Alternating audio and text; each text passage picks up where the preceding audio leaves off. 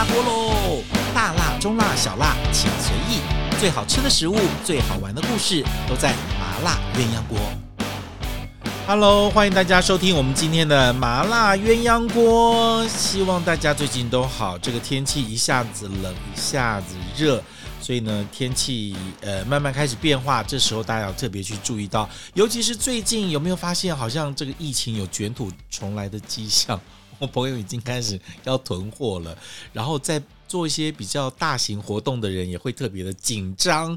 你是不是也是会紧张呢？不过大家还是要特别注意到，尤其是到公共场所，到很多的呃这个聚会的地方啊，进出的时候都要注意。卫生跟安全，然后回到家之前赶快先洗手，不对不对，进家门前立刻洗手，然后衣服赶快换掉，这样子，嗯，反正就是能少去的地方就少去，我也不知道怎么办，所以呢，希望大家都有一个平安的年可以过。来讲今天的主题了，我们今天要来讲的是腊八粥，知道吗？今天刚好是农历的十二月八号，就是腊八，腊八这个腊呢是腊月的腊。那么习俗称腊月就是农历的十二月，到了腊月的时候，就表示离过年剩下不到一个月的时间喽。所以呢，家里面要打扫的，要开始备年货的，要开始换新的，换新衣、换新帽、换新装、换新家具、换新什么时候都这个时候。那有点除旧布新的这个意思啊。那么腊月八号叫做腊八，这一天为什么要吃腊八粥呢？很多人都以为。腊八的八是八样的东西煮出来的粥。Oh no，不对，这个八刚好是讲的是日期，是农历的十二月初八，所以叫做腊八。那么这个腊八粥的由来是什么？这个腊八粥又称为佛粥，佛就是那个佛像的佛，这个神佛的佛。好，为什么叫做佛粥呢？它肯定是跟这个佛。的来源是有关系的。那么根据一个史料的记载啊，就是其实中国在吃腊八粥的习俗已经非常非常久了啊。那么最早从汉朝的时候，那么呃就有了，汉唐差不多就开始有了。那唐朝的时候开始盛行。那腊八粥主要是也是跟佛教盛行有关。佛教当时在唐朝的时候就盛行了啊。所以呢，为什么要在呃佛佛佛粥？佛为什么吃这个？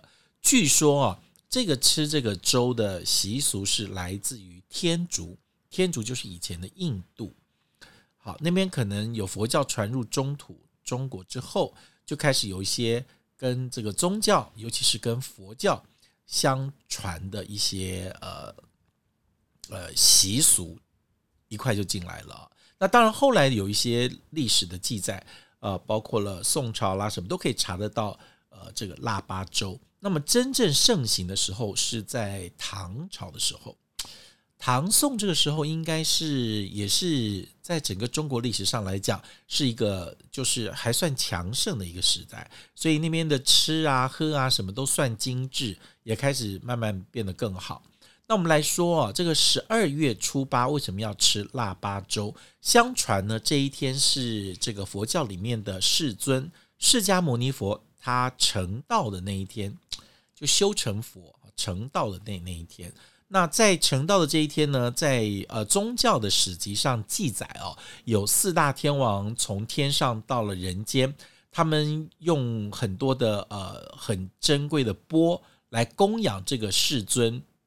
释迦牟尼佛，那么有金的、有银的、有琉璃的跟玛瑙的这四种这样的一个容器，哇，应该用这个应该很贵哦。我觉得现在，我觉得下面有人用那么贵的碗，用琉璃跟玛瑙的碗哦，钵嘛啊，来装这个八宝饭啊。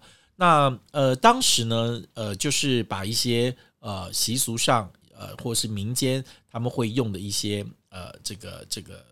一些食材放到里面去，来供养这样的一个释迦牟尼佛，所以这个又称为佛粥。那这一天呢，呃，不只是一些的佛教寺院会在这一天煮这个粥来供佛，就是来祭祀用。那么，另外他也会分送给十方的信众，就是你来这一天腊月八号到寺庙里面去祭拜的这些民众啊，善男信女也可以吃得到这个粥啊。那当然，因为是供过佛的，所以当然有点祈福的这个效果啊。所以呢，在这个时候的呃吃的粥，他们就称为腊八粥，刚好是在十二月初八，释迦牟尼佛成道的这一天。那好，接下来接下来我们来说这个腊八粥，它到底要有哪一些东西呢？那么呃，它在后面的就慢慢。衍生到一些的民间的习俗，就是说，呃，可能在因为要接近过年了嘛，对不对？有的时候你有是不是还有尾牙啦什么的，像这个时候都会请一些家里面的呃这个呃这个打工的人啦，或者是来祈求一些六畜兴旺啦、五谷丰收啦，或者是分送亲友啦，都是一些祝福跟祈愿的，所以很多人会习惯在这个时候可以吃一碗八宝粥。呃，腊八粥就是好像可以祈求来年的平安啊，当然也是就是也会把这个粥送给一些比较贫穷的人，就分享了，也是一个救济的一个概念啊。那当然，它这个腊八粥是可封可减啊，可封可减是什么呢？其实你只要有很多的东西，啊，就剩下的东一点西一点的东西啊，去凑成的一个粥。那么因为呃都。等于是这个土地四方供养来的，所以也就变成一个丰盛的一个概念。好，那这个丰盛的概念就是，如果是有钱人家可以用一些好的食材，那如果是一般的平民百姓，他就可以用一些比较呃这个怎么讲呃通俗跟容易取得的一些食材。好，主要这个腊八粥它是吃甜的啊，但是呢，早期的腊八粥有的时候里面会放一些肉，好。肉加这些谷物跟呃豆类哈，那么如果你不加肉了的话，就是用豆类、谷类，然后用果干的甘甜来取代这来呈现它的甜味。所以基本上我们吃甜的腊八粥，你就记得找这四大类，然后你自己能够凑齐多少就凑齐多少，不一定非要八样。但根据我的经验，我们凑一凑会超过八样，所以呢就不要限于这八样。好，主要是豆类。谷类、果干类跟坚果类，哈，所以呢，记住豆类呢，像是什么呃红豆啦，或者是大豆啦，啊这些豆子算算一种。谷类就很多了啊，小米啦、糯米啦、紫米啦，像现在又流行吃红梨啦，嗯、呃，麦片呐，这些是属于谷类，好，就谷物类。另外就是果干类啊，比如说我们会用一些桂圆干。呃，红枣，红枣记得就要去籽。那你也可以把红枣切碎，也可以。早期的富贵人家不喜欢吃到红枣的皮，哎，就会把这个蒸熟的红枣就是过筛，然后取这个泥放到这个粥里面去，就是你吃得到红枣的甜味，但是你吃不到红枣本人本身的意思的概念。但现在你把红枣切碎放在里面煮也 OK 的。好，果干类。像枸杞也算是果干类哈，它算果实类。那另外有坚果类哈，就是比较有香气跟跟油脂的，就是坚果。像最有名的，我们最喜欢家里面如果呃预算够的话，用好一点的松子喽、核桃喽、呃腰果喽、呃栗子啊，我很喜欢栗子，那栗子比较台湾吃的比较少哈。还有花生，好，这一类是属于坚果类，所以你自己可以挑。哎，我要豆类，我要挑哪些豆子？那谷类我要挑哪些谷类？果干你要挑哪些果干？坚果你要挑哪些坚果？那我都会坚果保留一点点，在最后上桌的时候撒在这个上面，就吃起来比较脆的口感。但是你也可以放到里面去煮啊。所以呢，你自己。看你这些东西要煮的时间有多久，一般就是谷类要煮的比较久一点，好像糯米啦，好小米、红梨这些稍微煮久一点。那莲子哈，如果是干的莲子，可能就要也要煮久一点点。呃，其他像果干都放下去一下就好啊。豆类豆类要煮蛮久，像如果我里面要放红豆的话，我会先把红豆先先煮好，所以红豆跟这些谷类放在一起煮，最后再放果干跟坚果。那坚果可以撒上去，果干，呃，桂圆肉啦，像这些呃红枣了，都可以晚一点放。那至于里面要不要放一点点酒，哎，见仁见智。有的人喜欢加一点点的这个酒在里面，也会非常的香。但是记得就不要加太多，因为不小心很甜很甜就吃很多了哈。所以呢，我的甜度是用冰糖来取代，因为其实果干你放多一点也就甜了。像包括红枣，包括了桂圆干，呃，其实最后都会甜。所以。你最后再决定那个冰糖要放多少了哦，所以呢，有各式各样的哈，各式各样的。那如果是以前听说宫廷里面的他们的腊八粥，还会放羊肉丁，你知道吗？那个就我又我想说，这些跟果干在一起好像也蛮，嗯，不知道，我没有放过，所以我也不知道做起来是什么样。我们还是喜欢吃甜的，所以呢，呃，葡萄干、瓜子仁呐、啊，还有这些。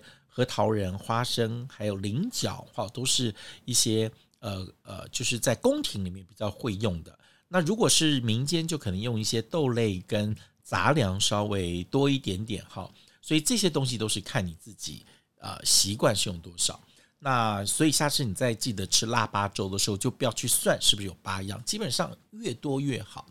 那像我今天做的腊八粥里面就有小米喽、糯米喽、紫糯米。还有藜麦，然后还有麦片，还有薏仁，还有莲子，然后桂圆，然后有枸杞，有红枣，有核桃，有松子，然后有一点的腰果。这样算算，我大概用了十四样，加冰糖十五样。好，大概就是这些东西。来，除了这个腊八粥之外，有哪一些？在中式的点心里面，一样会喜欢这种很丰富的食材放在一起呢。那除了腊八粥，大家最习惯、最最最熟悉的就是八宝饭哦。八宝饭，那么八宝饭呢，其实有两种，就是咸的跟甜的。很多人说：“哎，为什么会有咸的八宝饭？”我告诉你，就是咸的糯米饭。那他会用一些比较多的，像可能像腊肉啦、香肠啦。然后香菇丁啦，或者是呃这个呃这个虾呃可能是干的虾米啊，或用干贝也可以啊。那么用一些比较，但是有时候也会放一些呃像莲子啦，或者放银杏啦这些进去，去做出来的一个辣味八宝饭，咸的辣味八宝饭。那主要就是因为它也是很多种东西跟饭最后去拌在一起去蒸起来吃。那当然料都要分开处理好，在炒好之后再跟饭拌在一起，或者是放到饭里面一起去蒸，放到米里面一起去蒸，就成了咸的辣味八宝饭。好，这个就是一般我们吃咸味的辣味八宝饭。那有一点点像我们的油饭，那我们油饭现在比较呃，就香菇、鱿鱼肉、嗯虾米，大概就这样子了哈。但如果是做咸的辣味八宝饭，它就会很多样的材料去搭配，跟这个呃油饭。糯米饭一起来蒸煮哈，这个是咸的八宝饭。那甜的八宝饭更是让大家喜欢了哦。我记得我们家过年的时候都会做这个嗯甜的八宝饭。那甜的八宝饭其实主要你就把一些果干类，尤其是蜜饯类的东西跟豆类的东西准备好。比如说，你可以去买到一些现成的，像那种干纳豆啦、小红豆啦。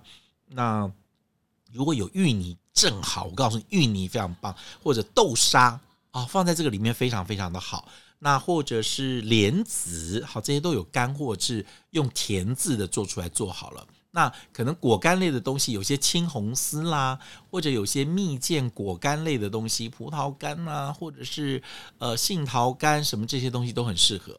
那做的时候记住哦，我告诉你，甜八宝饭一定要用猪油。你不用猪油是很难吃的，就你不够油润的时候，吃起来真的就没有那个 feel。那甜八宝饭怎么做呢？就是你在那个碗底啊，稍微涂一层油，最好是猪油，用事不要涂沙拉油，涂一点油，它才不会粘，它才不会粘。好，然后把你要的料都铺得漂漂亮亮在底啊，你的蜜饯、你的果干，然后你的这个豆类。甜的，不管是呃这个莲子，或者是红豆，或者是蜜豆，或什么东西，好铺好铺在这个碗底，都铺得很漂亮，按照颜色分。然后一层一层的去堆叠出来，但不要铺满，因为只要上富士山的山顶铺一圈就好了。然后这个时候呢，就可以把你蒸好的啊、圆的糯米饭，记住是圆糯米哦，不是长糯米，长糯米就比较不够湿黏。好，圆糯米铺上去，圆糯米铺上去之后呢，就哎，这个圆糯米我要先讲一下，那个饭煮完之后要先用冰糖跟猪油拌过。记住，猪油跟冰糖拌好之后，那个饭就铺上去，铺一层。这个时候我们放一小块的芋泥，或者放一小块的豆沙泥或枣泥，就一小块的放在那个饭上面。剩下的空间就用你的糯米饭去填好。记住，那个糯米饭蒸完之后，必须是用白砂糖，或是冰糖，或者是没有啦，没有或者就这两种糖，白砂糖或冰糖，然后加猪油。拌好之后就可以铺在这个碗底。好，这个呢，我们家过年的时候会做好几份起来，就一个碗一个碗一个，大概做个四五份，然后蒸熟，蒸大概蒸二三十分钟就好，因为其他东西都熟了。蒸个二三十分钟之后，就可以放凉之后放冰箱，用保鲜膜包起来放冰箱，记得不要扣出来。要吃的时候就拿出一份来，打开保鲜膜再蒸，蒸完之后扣出来就可以吃了。那吃的时候我们会勾一点点的。冰糖的玻璃嵌上去，但你不不不上一个冰糖的浆也 OK，就直接这样子吃也可以。那有的人会习惯在吃的时候，那个糖浆哦，冰糖做的糖浆上面再放一点点桂花，就会更香啊。这个就是属于甜的八宝饭，所以你有咸的八宝饭，也有甜的八宝饭，都是取这个食材众多。然后富贵团圆的概念所做出来的这种面食的点心，好，那另外还有一个我们常常会看到八宝是什么？就是八宝鸭。很多人会说，老师八宝鸭好像很多地方都在做，有干的也有湿的这样子。其实八宝鸭它就是比较江南的一个菜色，因为诶，我好像在我的。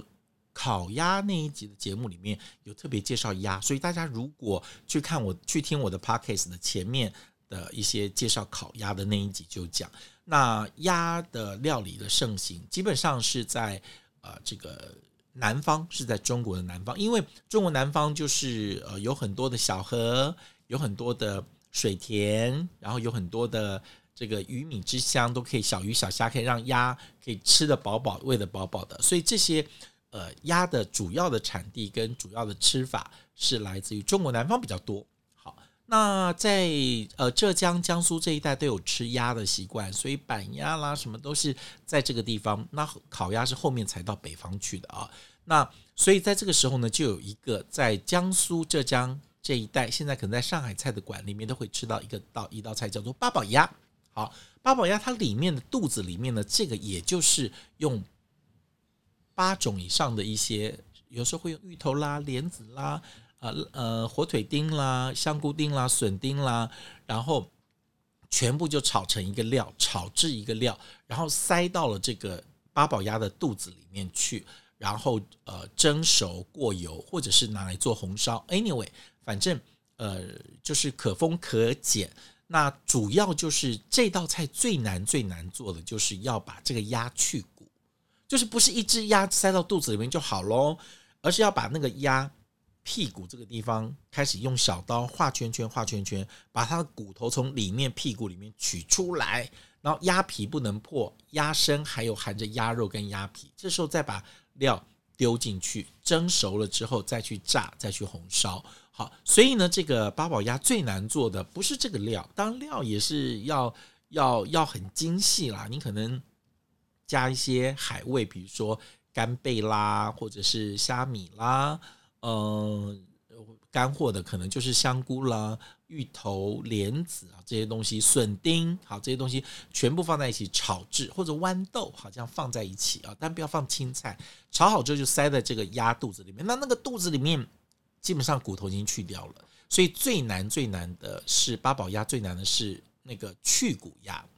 那我记得我最早最早在看，呃，一些老的中国的食谱，在介绍八宝鸭的时候哦，他的第一道做法以前很好玩啊，他都在嗯藏，就是师傅不会都把他的功夫都教出来，所以有的时候要传下来是很难的，或者你真的是入室弟子，他才会传给你。就是我们讲那个腮胡会抗薄，就是会藏一些东西。所以呢，我以前在看一些古的一些食谱介绍八宝鸭的时候，好好玩哦，非常好玩。它的第一个步骤呢，只有四个字，你光这四个字看完之后，你就放弃，就不会做这道菜了。他介绍八宝鸭的时候，他会把材料都写完，对不对？第一步叫做光鸭去骨，听好哦，四个字叫做光鸭去骨。什么叫光鸭去骨呢？所谓的光鸭，就是去了毛，去了内脏。所以是光鸭，所以我们常常会问说：“诶，你这只烤鸭有多重？或什么什么是多重？”我们都是问说它是全鸭还是光鸭？全鸭就是可能它还含内脏。那如果是光鸭，就表示已经都没有毛，也没有内脏，就只有鸭身的时候叫做光鸭。好，这个光鸭才能够知道它的净重是多少，才知道这只鸭有多肥，对不对？光鸭去骨，就是它已经没有含内脏，也没有毛的这个一只鸭，已经杀好在这个地方去骨。好，两个字哦。